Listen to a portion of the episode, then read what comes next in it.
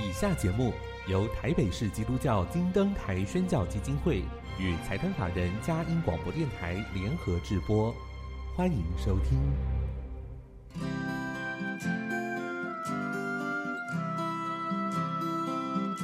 在现代紧凑的生活节奏里，以爱建立和谐的家庭生活，以喜乐专业的态度投入服务。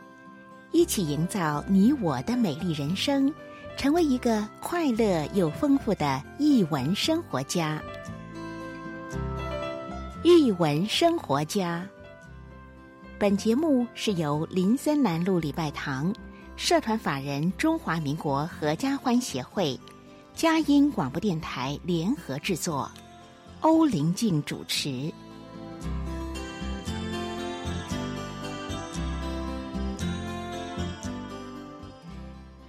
这里是佳音联播网台北 FM 九零点九，桃园 FM 一零四点三。各位听众朋友，大家好！您现在所收听的节目是《艺文生活家》，我是节目主持人林静，很高兴跟您在空中相会。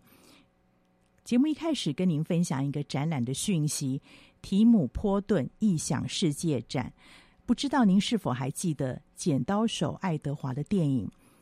这部电影是来自于怪才导演提姆·波顿的代表作。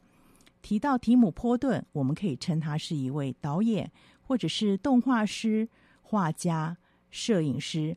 他也是一位风格独特的作家跟诗人。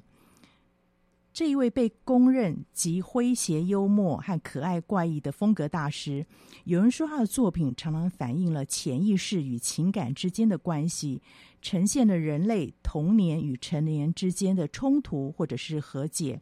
他的作品总是让我们会会心一笑，印象深刻。您想多了解这位旷世奇才吗？现在正是好机会，在中正纪念堂第一展厅正在展出提姆·波顿的异想世界。时间是从二零二二年十月二十号到二零二三年三月五号，在中正纪念堂第一展厅展出，机会难得哦！欢迎阖家共赏，一起进入提姆·波顿的内心世界，衷心推荐给您。今天又到了我们好书分享的时间，音乐过后就开始我们的访问。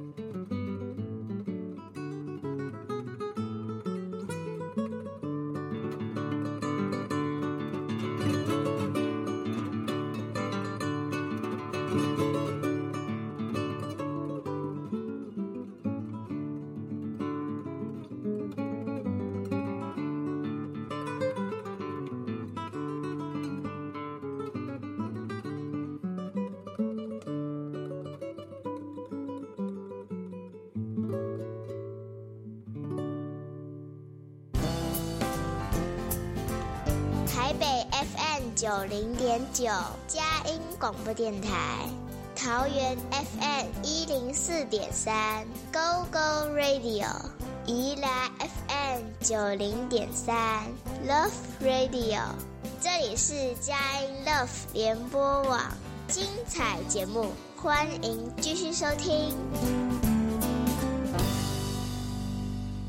回到一文生活家，我是节目主持人林静。今天非常荣幸，也很开心，可以邀请到道神编辑团队总编辑魏先老师，还有编辑部的罗玉龙小姐，以及资深的翻译工作者罗吉西老师，一起到节目当中来分享。我们刚好在岁末年终有一个特殊的主题，关照。教育的需要，关照阅读的需要，我相信这个提到阅读跟学习，台湾的父母一定非常关心哦。可是您知道吗？有些孩子他虽然可能没有智商，上面或者是情商上面的问题，但是他学习上面有困难哦。面对这样的孩子，到底该怎么样来帮助他们，或者说我们该怎么在帮助之前了解他们的需求呢？道生有妙方，他们带来的好书来分享哦。先介绍慧仙姐，你好，欢迎你来到节目里面。林静好，还有各位听众、各位网友，大家好，很开心啊，能够又来到我们当中来分享好书。是，那我知道道生其实也很关注这个社会的需要，特别在这个阅读教育这一块。嗯、那针对特殊孩子的需求，不知道慧仙姐这边有什么样子的一个想法？你的观察，在目前的出版状况，嗯、以至于说道生他特别提出了这两本很优质的好书。对，因为刚才林静师母讲到说，谈到教育，台湾的家长都很焦虑。那特别是如果碰到了在学习的历程上面，跟我们所熟悉的一般的孩子不一样的话啊，嗯、那更是紧张了，对，对不对？那那个时刻就会很想要赶快知道。怎么怎么回事？嗯，有没有什么解决的办法？是怎么样可以帮助孩子？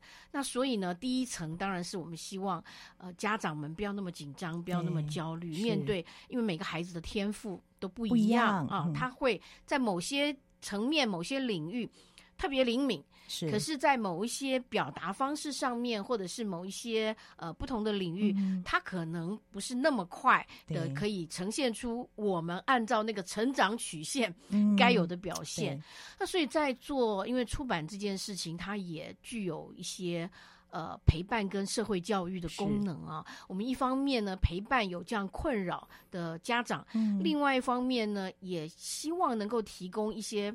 出版品里面所透露的讯息、嗯、啊，这个讯息有不同的层面。第一个是确实有这样子的孩子，比如他阅读有困难，对，比如说他呃说话有困难，很晚很晚才开始开口说话，嗯、那有这样子的孩子，所以。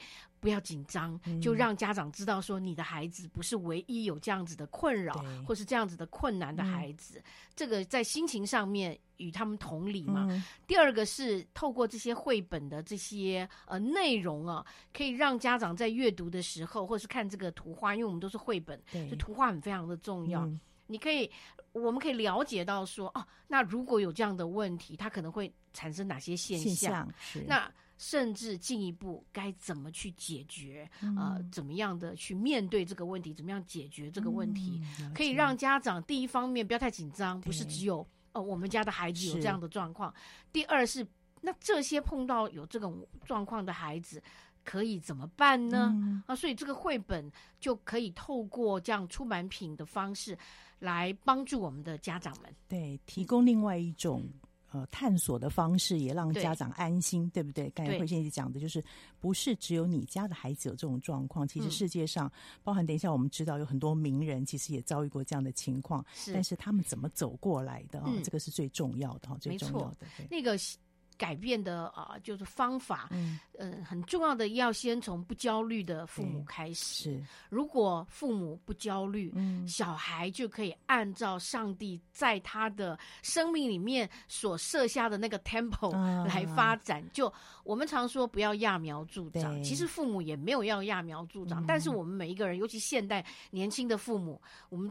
很多都是照书养啦，就是你买那个教养的书回来看，他什么时候的多大的时候要该有什么样的时候要该有该会什么该有什么反应啊？那书上都写的，结果我们家小孩怎么都没有 这样，这焦虑是很难避免的哈。那所以这个书呢，就透过《穿越文字森林》这本是在讲阅读障碍的这个呃有这样子状况或有这样问题的孩子，那雅比的第一句话呢，就是。有说话跟表达的困难，嗯、你不知道他什么时候开窍，就我们都在等待那个孩子 开窍的那一刻，在开窍之前，那个父母都焦虑嘛哈。哦、可是孩子终究是会开窍的，因为每个人身上的开关真的不一样。不一样对，是好。那提到了我们刚刚拿到的一本新书《穿越文字森林》。光看它的封面就很有画面感哈，这个孩子，所以这本书可以先跟我们介绍一下，呃，这个作者其实也有故事，对不对？这个作者还有他这个书的大概的内容，那请玉蓉帮我们分享。呃，是主持人好，各位听众朋友大家好，我现在介绍《穿越文字森林》这本书，它作者，嗯、呃，他来写这本。书，其实他书里面这个小男孩，其实就是他自己小时候切身的经验。经验是，嗯，因为他就是一个。呃，在阅读的路上觉得很困难的孩子。嗯、作者哈德森·塔尔伯特，他是作家，也是插画家。然后他是在美国的肯塔基州路易斯维尔长大，他是家里四个孩子中最小的一个。嗯、那就像他自己在《穿越文字森林》书中说的，他对艺术从小就很感兴趣，是。然后他很会画画，所以他后来。去意大利学画，嗯嗯，然后后来呃又回到美国，然后是在纽约成为一个自由创作者。嗯、其实他作品还蛮多的，他创作有二十七本作品。嗯、那但是《穿越文字森林》呃是目前第一个引进。台湾的，所以道生有眼光，看了这个真实故事，让家长安心。一个曾经这么辛苦或者让大家伤脑筋的孩子啊，能够长成现在这样子的模样，而且用这么精彩作品告诉别人他自己曾经经过的事情，嗯、对，更有说服力。对对对，因为这是他自己切身的经验，然后加上他又很会画画，嗯、所以他的嗯画面是感同身受的感觉，是。那这个故事呢，除了分享他的经验之外，他大概会用什么方式来进行的这个部分？他的故事呢？这个书里面的那个呈现的方式，因为书名叫做《穿越文字森林》，嗯，我们中文的翻译是这样，所以呢，就你就可以想而知这些。呃，有阅读障碍的孩子哈，嗯、就我们去试想一下，这些文字对他们来讲，就像那个茂密的森林，森林啊、呃，又像一堵一堵的高墙。哦、这个在书里面都有很具象的用图像跟用文字来呈现哈。那那个森林。嗯我们想到森林，就会觉得说那一条一条的路很窄，嗯、然后森林里面很神秘，都不知道里面到底藏了什么。因为那个字对他来讲就很困难，因为他他的那个呃理解字的方式啊，嗯、跟我们没有阅读障碍的人是不太一样的，所以那个字对他来讲可能支离破碎，嗯、可能前后之间的关系牵扯不清，嗯、那当然会影响到他的理解力。那又像一堵一堵的高墙啊，哦、那个挡在前面那个。读不读不过去，就是读不过去的那个字哦，就让他跟这个世界之间有一个隔离。可是呢，最终他还是穿越了。为什么？就像刚刚玉荣有提到，他找到了他的方法。我相信，有这样困难的孩子，他们可能嗯都有另外一个认识世界、理解世界的方法。那透过这些孩子本来可以掌握的方法，来帮助他。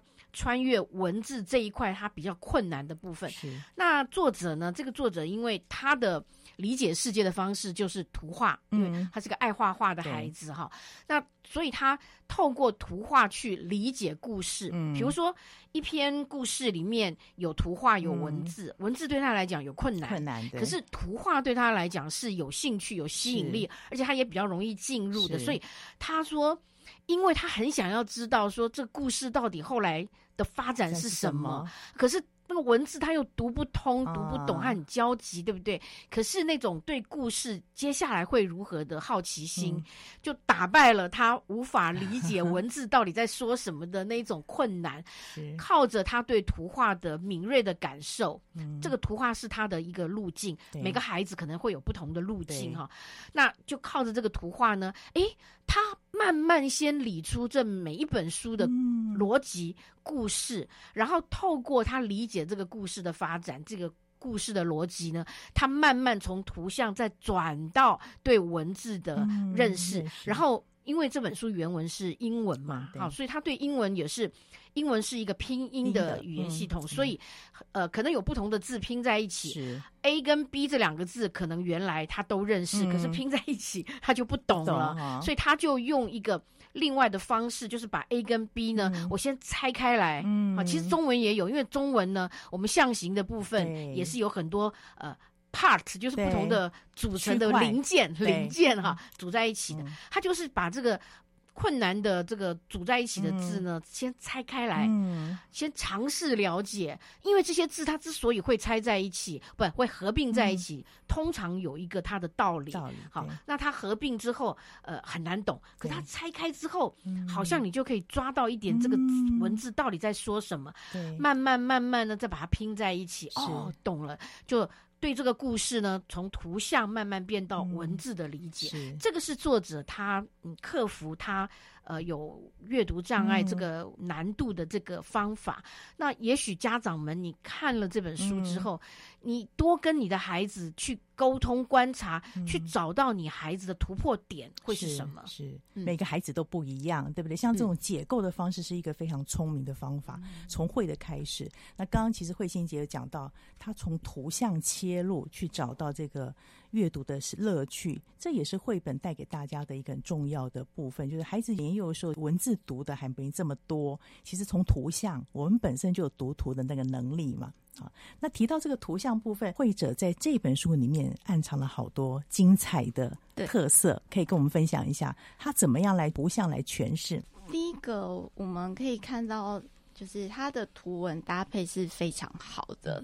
然后，比如说，他说他很喜欢画画，对然后他潜入画画的世界里，啊、他真的就用画面表现出来。是，然后他说他喜欢字，但是啊一次只能看一个字，而且他会把那个文字想象成图画。图画，那真的他就是用这个图画来呈现这个一个的字，有点像我们中文的象形文字的方式，对不对？对对对。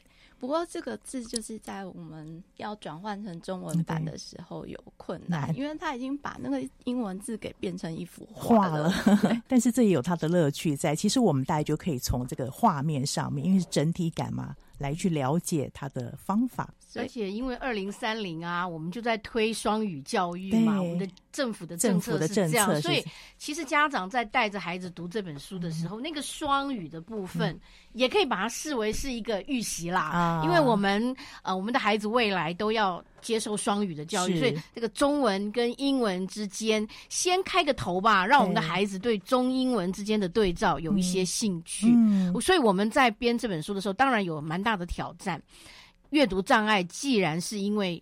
从这个对文字之间的理解有呃障碍的状态，那对中文的障碍跟对英文的障碍可能就不一样。对，但是没有关系，反正他的那个逻辑是跟他的那个理论呢是一样，是相通的哈。那再加上我刚刚提到的双语教育嘛，也让我们的父母跟家长，呃，父母跟孩子了哈，有机会可以先双语 对照一 下。嗯，对，所以刚好先预备一下哈，预备这样我们这个。接下来孩子面对双语教育时候可能会遇到的一些状况，其实可以从这边先有一点预习。呃，翻译过程当中也有很多心得哦。我们先进一段音乐，待会来看一看到底这个文字转换的时候呢，有什么样子的考量是这本书它的特色所在。我们先进一段音乐。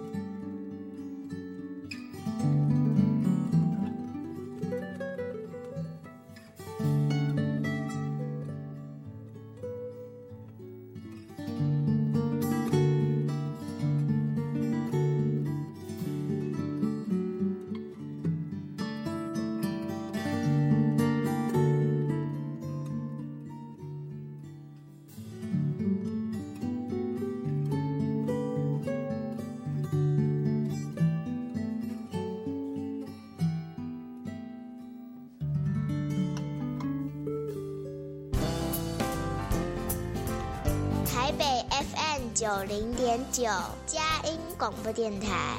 桃园 FM 一零四点三，Go Go Radio；宜兰 FM 九零点三，Love Radio。这里是佳音 Love 联播网，精彩节目，欢迎继续收听。回到一文生活家，我是节目主持人林静。刚刚我们在分享了道生的好书。穿越文字森林，呃，提到了作者本身的经验，怎么去突破阅读困难，在翻译过程当中，有很多的巧思。我们就请到这本书的翻译者，也是资深编辑罗吉西老师。大家好，主持人好，然后道生的。呃，团队好，呃，很高兴可以做这本书的译者哦。嗯、当然，我觉得这本书很实际的最大的困难就是它里面有很多的英文单词，真的是 big word 啊，就很大很难翻这样子。然后怎么样让它很亲切，嗯、这个当然是第一个最难的事情。啊、呃，但是我觉得很好玩，是因为我觉得啊、呃，这个故事其实讲的一个心路历程是很亲切的，嗯、对。然后我最记得这个作者这个塔尔伯特，他在讲到他小时候在学阅读的时候，嗯、他很慢，对，因为他要自己啵啵啵啵，就是像我们的啵啵啵啵，好，我们注意法要去拼音一样的，就想办法把那个英文字母拼出声音来，他才有办法用声音理解到这个意思代表什么，嗯、这样子。那老师为了要让他用眼睛读，嗯、不要用嘴巴读，好、嗯，他觉得这样才会快。嗯，所以老师就用一个纸片，白纸片，嗯、然后用胶带贴在他的嘴唇上。哦，这样子，如果他发出那个嘘嘘嘘嘘的声音的时候，哦、对，大家就知道说啊，他开始用嘴嘴唇在拼音了，嗯、他不是用眼睛在读这样子。嗯、那这件事情对塔尔伯特来讲，他觉得很很羞耻，这样子。嗯那我觉得这个他讲到的这个羞耻啊，其实我觉得好特别，因为我以前以为我们都一直说，我们东方人比较喜欢教小孩说你这样羞羞脸，哈，但我们以为西方人不会，嗯，但是呢，哎，我在这本书里头也看到，嗯，塔尔伯特还记得这件事情，是。我觉得这个羞耻的感觉啊，是一个很不舒服的感觉。感觉是对，他像我们小时候吃便当会很怕人家笑我们，但现在孩子大概都吃统餐，对有这样的经验。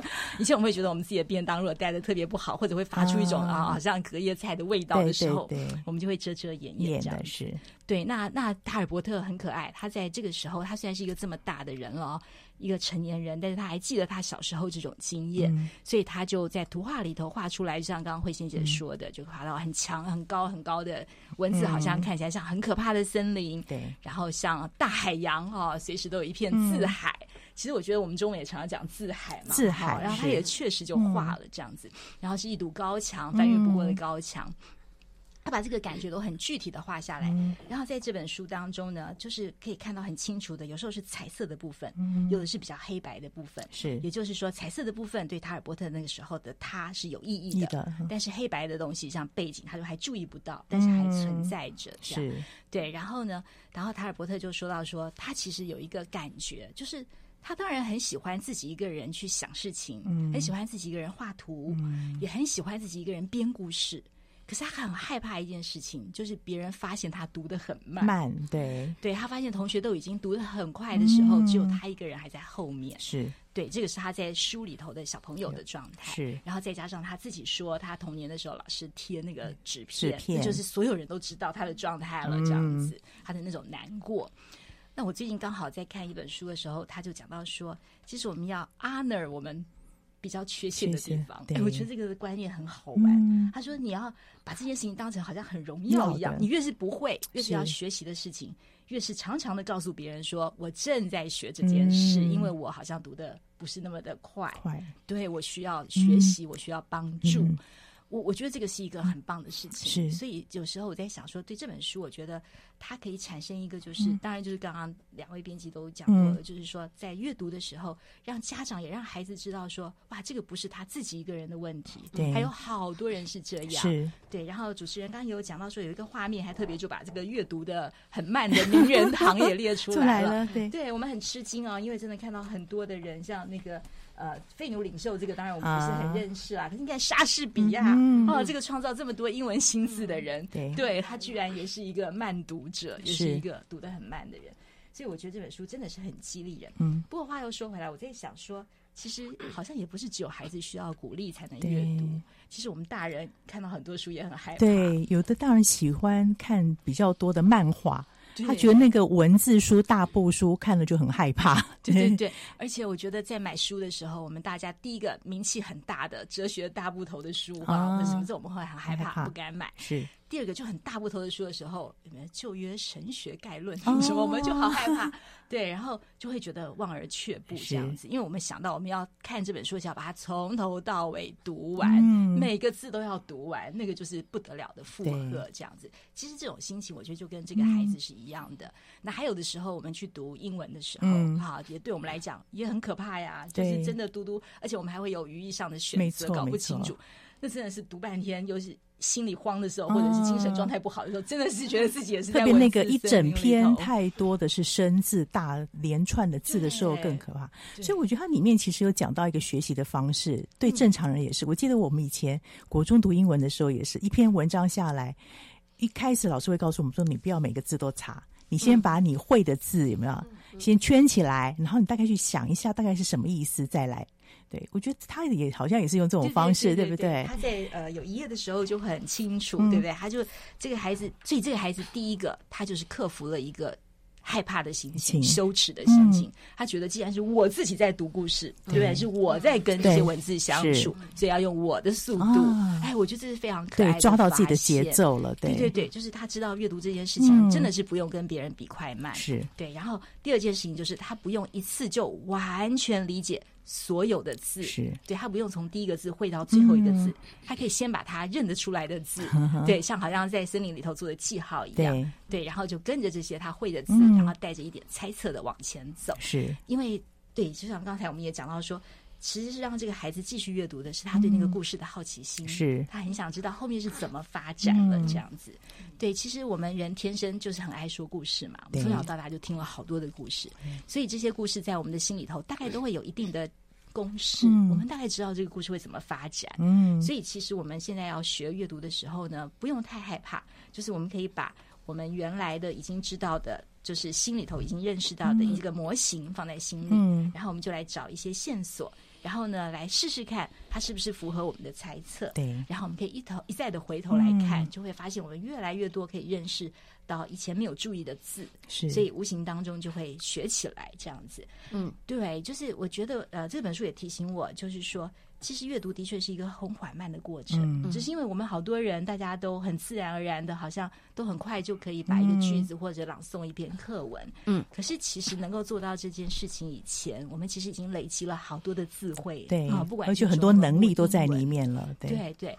所以其实我觉得，嗯、你知道以前我记得呃，就是林良先生，嗯、就是啊，儿童文学作家，虽然他小太阳，对对对。对子敏，对对对，他有说过，他陪他的小孩读书的时候，读绘本的时候，他是用手指头，就是一个字一个字的指给他的孩子看，啊、就是我很会画图呀，啊、就是他用手指带着孩子的视线不迷路。对，所以这样子的话，孩子在一面听到这个念出声音来，嗯、然后他就可以一面的看着这个字，然后跟着这个手指，嗯、他就会知道说，哦。原来一个字真的就是可以发出一个音，然后可以渐渐的对应起来这样子。而且我们知道孩子很喜欢那个重复的读一本故事书的那个安全感，好，他们会不停的说再读一遍，再读一遍，而且这边读的不对，对不对？上次读的那一句不是这样的 哈，这次你乱编了这样子，对。对对。所以其实孩子在这样的过程当中，他也会对那个字形越来越熟悉，所以无形当中也就开始可以记得这些字。所以绘本真的是很好的这个陪伴孩子读书的一个。工具，工具，而且我在想，以前张子张老师哈，儿童文学里面一个大佬级的老师，他说，其实不管是读绘本或是读这个少年小说，乐趣非常重要。与其让孩子学会一本书所有的字，还不如让他就喜欢读故事，是对故事的好奇心继续保持。那他一次读不懂，他好奇继续读，第二次、第三次，总有一天会把它读懂。可是如果是一下子要求要把所有的字都读会，可能他那个兴趣就没了，嗯、所以我觉得在阅读儿童文学的乐趣里面，那个 fun 非常重要，对不对？是是。是，而且有的时候这种这种乐趣也来自于发现新的东西。东西是。对，在一本很熟悉的绘本里头，突然发现，哎，我又多认得了一两个字，没错没错，对那种快乐。嗯、所以呢，这个穿越文字森林是一本非常耐读的书，对，对他可以从很小的时候开始熟悉里面的图画，嗯、然后熟悉这个主角这样子拿着手杖，然后穿越文字，嗯、是。对，然后但是他后来。来渐渐长大以后，我想甚至到国中的时候，他都会突然发现，嗯，有个单字他以前不会，但他现在会了。这样，我们在看有些单字，也觉得说，哎，好难哦，有几个单字，对对，真的很不容易。翻译一定更多的这样子的提问，我们都很选用哪一个字最合适，对不对？是。我我觉得他的图我好喜欢哦，比如说举举例一个，他非常具象，因为孩子有时候真的像慧仙姐讲的，这个图是一个很重要的一个指向。他前面有一个是刚开始他觉得那个读不完，像那个书一直在追他，要抓住 他，对不对？好传神。可是当他开始慢慢抓到节奏的时候，书成为他的好朋友，然后说：“让我们和平相处。”对，然后书还有一次成为他的小帐篷，对，小帐篷搭着，是躲在里面。对，所以这都是好有趣的地方。我觉得那个爸爸妈妈如何帮助孩子的，呃，循循善诱他的好奇心是非常重要的。嗯。嗯、我记得啊、呃，我年轻的时候，因为那时候我非常喜欢一个呃英国的歌手 David Bowie，啊，然后我有一次在《时代》杂志上面看到一篇介绍这个歌手的、啊、呃一篇文章，嗯、那其实我那时候的英文程度是。要去读这篇文章是自不量力了啊！我印象非常的深刻，我就是因为我太想知道在中文的媒体还没有报道的部分，嗯、因为他是一个呃外国的歌手，我好想知道他的人生、他的故事，啊、我就拼了命的去查，真的就是那个好奇心，啊、想知道。我记得那一篇文章，我大概查了七百个生字。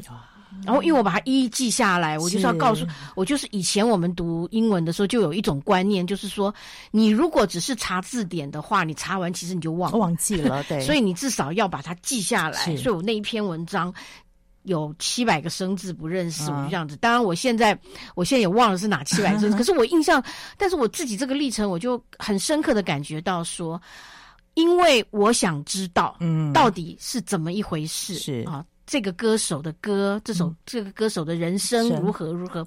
就像这个作者呢，穿越文字森林，他太想知道那些故事了，后来如何哦，所以这个就会成为这个学习的动力。所以刚才林静老师你讲的很棒的一点，就是那个家长啊，不要太紧张，说小孩这个字也不认得，那个字也不认得哈。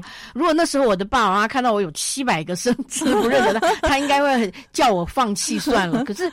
其实重点是在于说，你我们如何去帮助他，让他知道说，你慢慢来，你现在读懂二分之一、三分之一、五分之一都没关系。可是你知道吗？你没有读懂的那些部分，后面还有很多很精彩的哦。你想不想懂？你想不想理解？你你想不想进入那个世界？所以我觉得家长的一个很重要的呃功课吧，嗯、就是。带领着孩子找到这件事情对他有趣的地方是什么？是啊，那嗯，除了我们理解到说有很多其他的人他也有这样的问题之外，嗯、我们看这本书，就像刚刚吉西讲的，因为里面实在太多英文生字，不过。我们的文字编辑啊，玉荣呢，他都已经经过一些处理了，所以呢，等一下听听看他的处理。比较小的孩子你也不用担心，因为已经有一些部分转化成中文了。中文了，没有转化成中文的部分，我们就呃让孩子自己去搜寻。哎，你慢慢去查字典吧。对，但是那些字你不了解，也完全不会影响我们喜欢这本书。是。那就要问一下玉龙喽，在这过程当中，你怎么去决定哪一些部分是翻译成中文，哪一些部分可以留待孩子去搜寻的？这个是编辑的智慧。嗯，呃，是，其实因为我们有也有跟吉西一起讨论过，嗯、那这个里面。就是那个树林里密密麻麻的英文实在是太可怕了，会迷路，对不对？对，但是其实仔细看会发现，作者他在那个树林里的那些单字安排其实是有用意、有意义的。对，对，因为在靠近出口的地方，我们呃，其实仔细观察会发现那些字是比较。正向鼓励的，对对？对对，可能比如说像密林深处是比较深奥的难字，嗯、然后又比较负面，像呃呃 trepidation 这个字是、啊、呃惶恐，然后惊慌的，对对对，然后 incorrigible 是无可救药，嗯、但是靠近出口的地方，就是当他已经找到了摸索到自己嗯。走出文字森林的方法的时候。就树干上的英文就比较趋向正面，而且是、嗯、呃比较和蔼可亲的字，就像它上面讲踏脚石，好，踏脚石上对的字都可以，都可以翻译。然后这个我们呃处理上就是每边，它每边修图真的也是花了很很，很辛苦哦 的功夫，然后把那个字修成。呃，很自然的，嗯，要配合它这个纹路嘛，对，对，对，造型的纹路，不是只是。放在上面而已，还做了那个修图，让它可以跟那个原来的字的感觉是。融合融合在一起的哈，这是不容易。所以常人家说绘本好像没几个字卖这么贵，我这时候真的要讲，这花了很多的心血，不仅是翻译上面、编辑美编的智慧啊，怎么去选择合适的这个图像来放进去，包含字体。我知道有时候像道生上次也分享，那个字体也考量了好久，嗯、对不对？我们也有也有评估过字体，然后觉得这个字体看起来。比较聪明的感觉，比较聪明的字体，哎，这要多说一点哦。比较聪明字体怎么说？呃，那感觉是比较一种感觉。对对，可能就是它跟呃圆体呀、楷体呀摆在一起看的时候，我们就觉得，哎，这个字体看起来比较比较有人性，是可以被了解的，对不对？对，然后比较灵。灵活的感觉，所以这个我们真的要多看一下，然后多跟编辑讨教，所以就知道为什么每次我都要邀请编辑来分享，这就是背后的秘辛哦，才知道整个过程哈。很谢谢编辑这么精彩的分享。那我们先进一段音乐，待会来看一看跟这一本相近的，也是讲到特殊孩子的，还有另外一本书，那又从不同的切面来谈这件事情。我们先进一段音乐。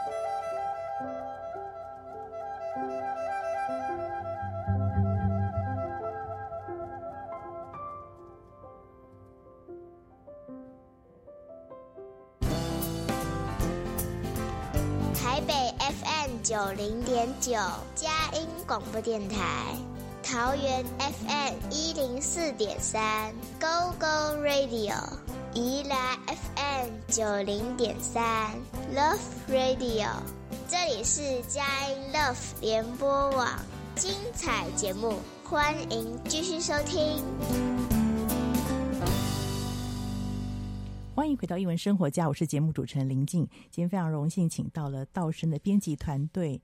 慧仙姐跟玉荣一起来分享好书，特别提到这个阅读上面困难的孩子，他们有一些特殊状况，但是要怎么样透过自觉以及呃一些方法可以来克服。那刚穿越文字森林有给我们很多的一个提醒跟分享，还有另外一本道生也是很精彩的书《雅比的第一句话》，雅比是谁呢？要请编辑来为我们做分享介绍。哦，这本书的创作灵感是来自于爱因斯坦的童年。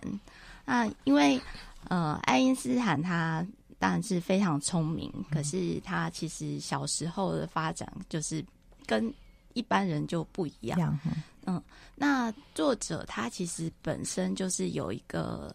语言发展迟缓的女儿，嗯，所以这可能是他对这个主题会有关怀的原因。Okay, 是，那他就是透过一些资料，可能像爱因斯坦，他对于自己小时候的回忆，嗯、还有他妹妹，妹妹对、嗯、跟哥哥相处的的一些记录，对，嗯，那他就创作出这个故事，是有一部分的真实性，也有一部分是。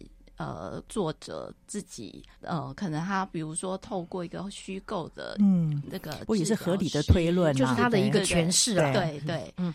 对，表达了他自己对于怎么样处理这、嗯、这样子孩子的观点。点是我们刚刚讲到那个穿越文字森林啊，那个阅读障碍的名人，我们说有一个名人堂嘛，对，那个名人堂里面就有一个人是爱因斯坦。斯坦 然后我们现在讲的这个雅比的第一句话，谈的是他很晚才会说话的这件事。所以我发现爱因斯坦他不但读得慢，他也说得慢啊，啊，结果没想到他竟然是改变人类的。的科学历史的一个很重要的一个重量级的科学家，所以嗯，所以小时候瘦不是瘦了哈。对，我跟你说，我儿子很慢才讲话，嗯，但是之前就不太讲，就写一个单字爸爸妈妈。可是他一岁半左右，有一天墙壁上有一只蚊子，他说妈妈打蚊子，一句话之后才吓一跳，说他真的是你说的吗？嗯，那不是我们累积很久了，所以他这个呃。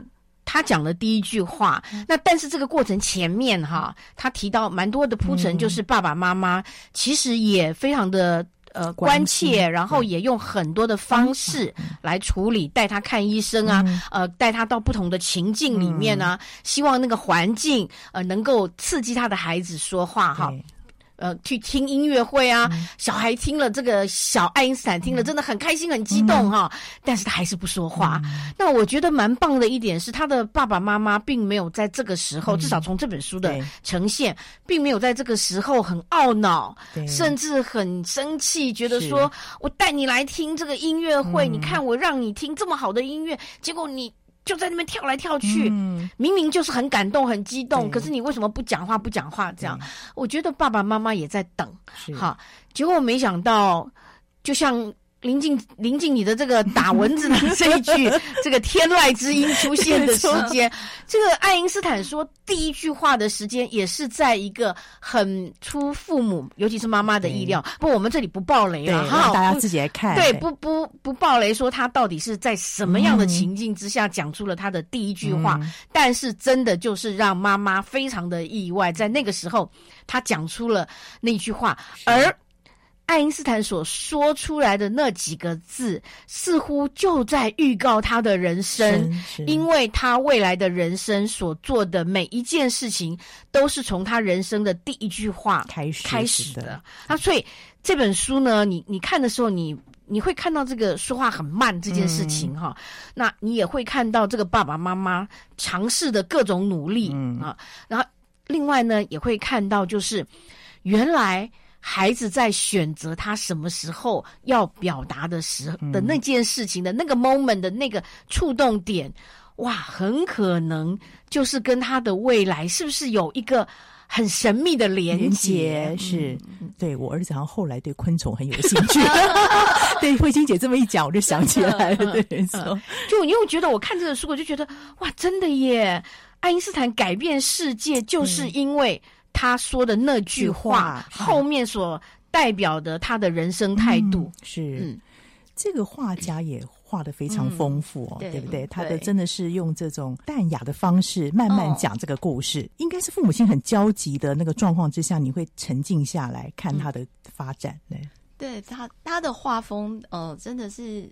对于那个光影的变化，我觉得他掌握的非常好。嗯、包括像早晨那个阳光从那个白纱的窗帘里面透进来，嗯、然后照在桌上，有一杯那个玻璃杯里装着的牛奶，对。那个光线的流动的感觉，对，非常非常好。包括像呃，爱因斯坦在晚上啊，嗯、因为他从小算。那些平普通小孩会做的事情，他都会做。嗯、然后除了他不说话之外，他是喜欢玩耍，嗯、然后会踩水洼啊，会调皮的事情一件都不会少不了的。但 但是他也有一些，就是他会做一些其他小孩不太做、不太能做到的事，是包括就是他会在晚上夜深人静的时候，然后。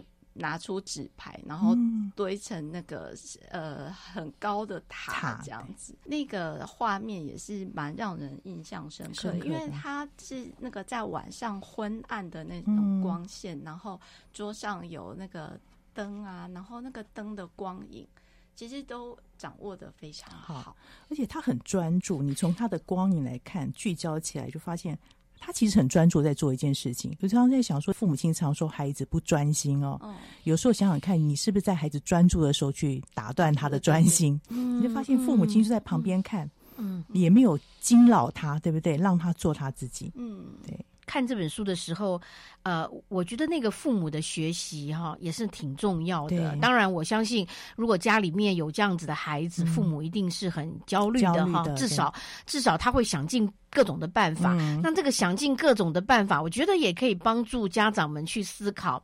我们光是在那里担心紧张，对，嗯，帮助不大嘛。是。那么有没有什么有没有什么一些呃方式，嗯、有些什么方法，我们可以来帮助这个孩子找到他为什么不说话，嗯、或者是找到像我们前面讲的他为什么阅读那么慢？好，找到那个问题的症结。嗯、这个父母的努力，我觉得还是蛮值得称许的。是是、嗯，对。然后他的这个画面很有意思，因为他有好几个是圆圈，好像那个聚焦。嗯嗯，对，好像那个望远镜聚焦在这地方，嗯、我就发。现他这几个聚焦的点都是蛮温馨的点哎，很多圆形啊，圆形的这个地方都是好像让你看到他跟大人的互动，所以我觉得爱因斯坦其实也蛮幸运的，在他周遭至少在这本书上看到的大人是和善的，嗯、是愿意给他时间成长的，是鼓励他的。对，没错。所以他那时候还还没有说话这样子，可是看起来他其实是蛮安然自在的，在探索这个世界。嗯、是，嗯，对。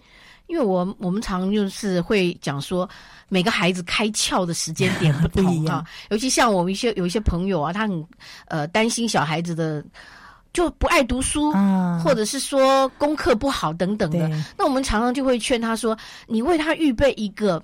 他读书的时候很安心的环境，嗯、你不要爸爸妈妈在旁边一直玩电脑、看电视，对对对，然后你要你的孩子专心读书，那就有点难。难了。如果你真的很在意小孩这件你觉得还做的不够理想的事，嗯、我们要不要陪着他一起？嗯，那那个环境就是我们安排一个适合孩子来做这件事。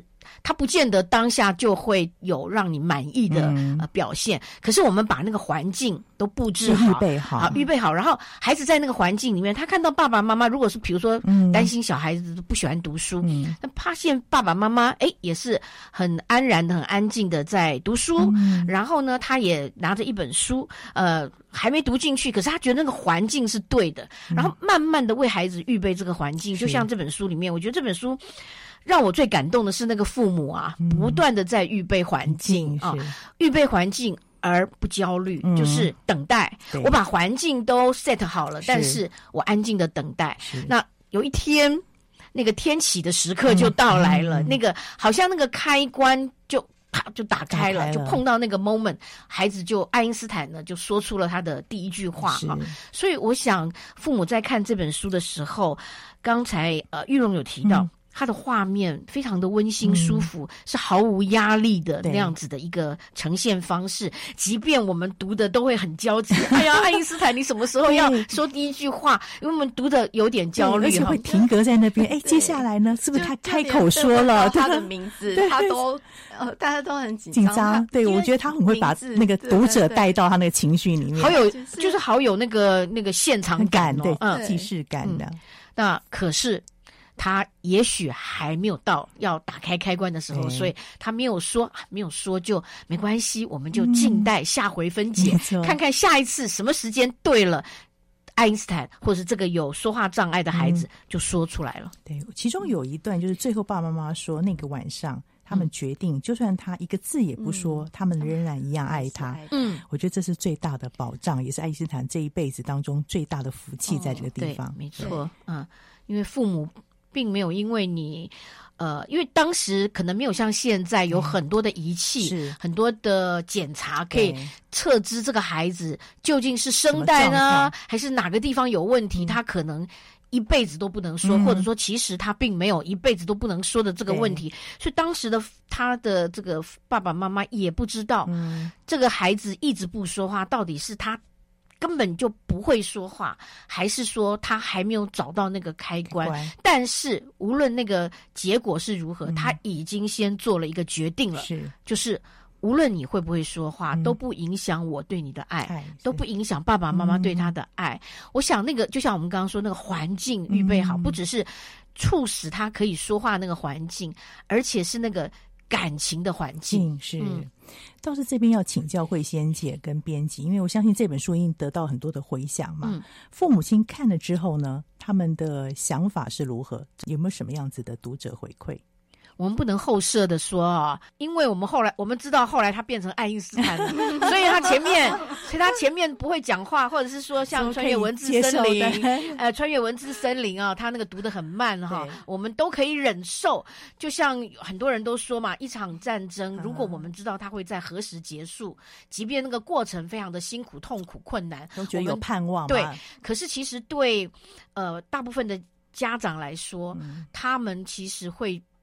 不知道这件事情是 whole life 还是暂时的，一生呢还是暂时？嗯、但是感谢主，我们现在的科学哈、嗯、已经有很多的方法，嗯、医学已经有很多的方法可以明确的测知这个孩子的问题是生理的问题，嗯、是心理的问题，是。怎么样以至于他没办法说话，嗯、然后再用现在也有很多辅导的方式，而且支持团体嘛，对，所以慢慢的你就会发现说，呃，父母一方面他。可以同理，嗯，原来爱因斯坦小的时候也是如此哈。一方面心里面得到同理跟安慰，另外一方面呢，就像我刚刚强调的，其实有很多的方法可以帮助我们的孩子解决，或者是说面对处理他的这个困难。是，所以也是找到他生命当中的亮点非常重要，跟刚刚的穿越文字森林一样，对不对？不管是爱因斯坦，或者是我们刚才看的这个作者的故事，你生活当中也许我们的朋友。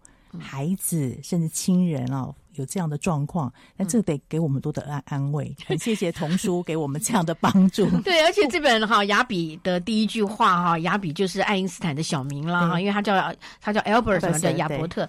那这个书一打开，其实就看到一大堆 非常复杂的，我也看不懂。对，我的意思是说。